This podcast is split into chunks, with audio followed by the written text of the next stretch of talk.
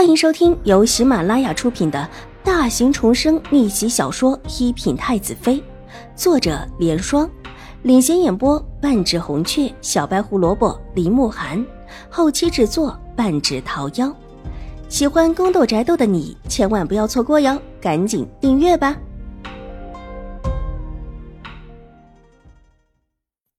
第一百三十三集。楚留臣若有所思的往后一靠，眼眸看着上面的帐底，唇色无声的勾出一丝戾气。那边说了什么？他虽然没有明说，但小轩子知道他说的是当今的皇上。只说劝了太后娘娘，后来又斥责了皇后娘娘和众宫妃一顿，之后便没有说什么。只说会尽快让您回去的。看起来，马上就会有指令下来了。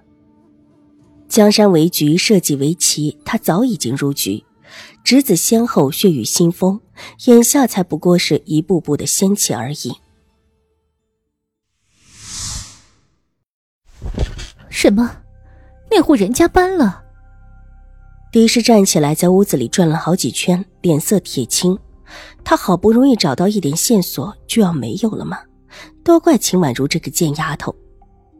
是搬了，老奴去查问过了，这周围也没人知道这户人家搬去哪里了，只说是一夜之间，第二天早上这户人家就没了，一些粗重的东西都没搬，只是拿了简单的行李走的。周嬷嬷的眉头也紧紧的皱着，她是从永康伯府出来的，如果不是她，狄氏也不可能把人认出来。毕竟，一位世家小姐怎么可能认出一个奴仆呢？取悦那丫头呢？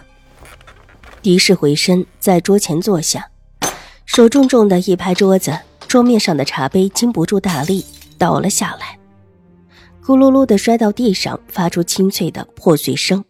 一看狄氏的脸色，周嬷嬷也不敢马上过来捡碎片。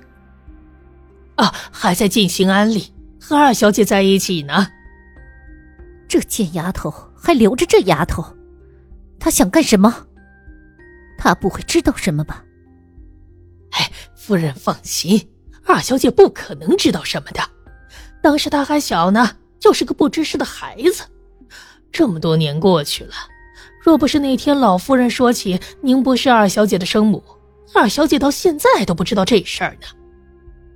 这个老乞婆自身都难保，还敢管这闲事？不过就算管了又如何？她也不清楚当初的事情。提起这事儿，狄氏恨得牙根痒痒，咬牙切齿，眼中闪过几分阴狠。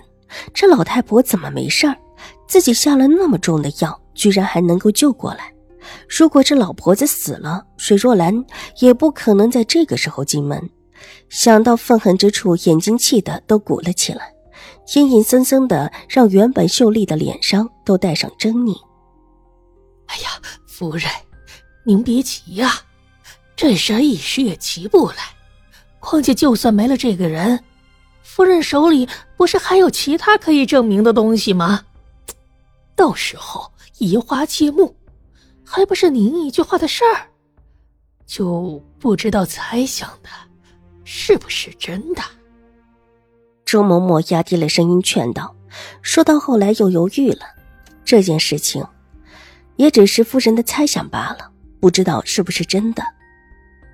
有点像，时间上差不多，而且将军之前也形容过那人，你让人再去找。如果有消息，一定要快报给我。这次就直接把人带走，也免得再生是非。至于其他的事，以后再说。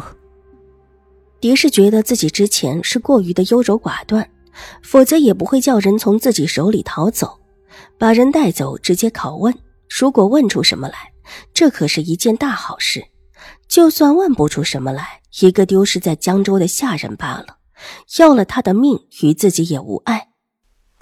哎，是夫人，老奴明白。狄氏想想，还是觉得愤愤不平。原本说好让那个丫头到我这里来当差的，她怎么敢把人送到贱丫头那里去？这是不是故意跟我作对？夫人，恐怕是遇巧了吧？原本是要给大小姐选丫头的，哪料想这突然之间跳出来给二小姐选的事情，所以这人选就到了二小姐的手里。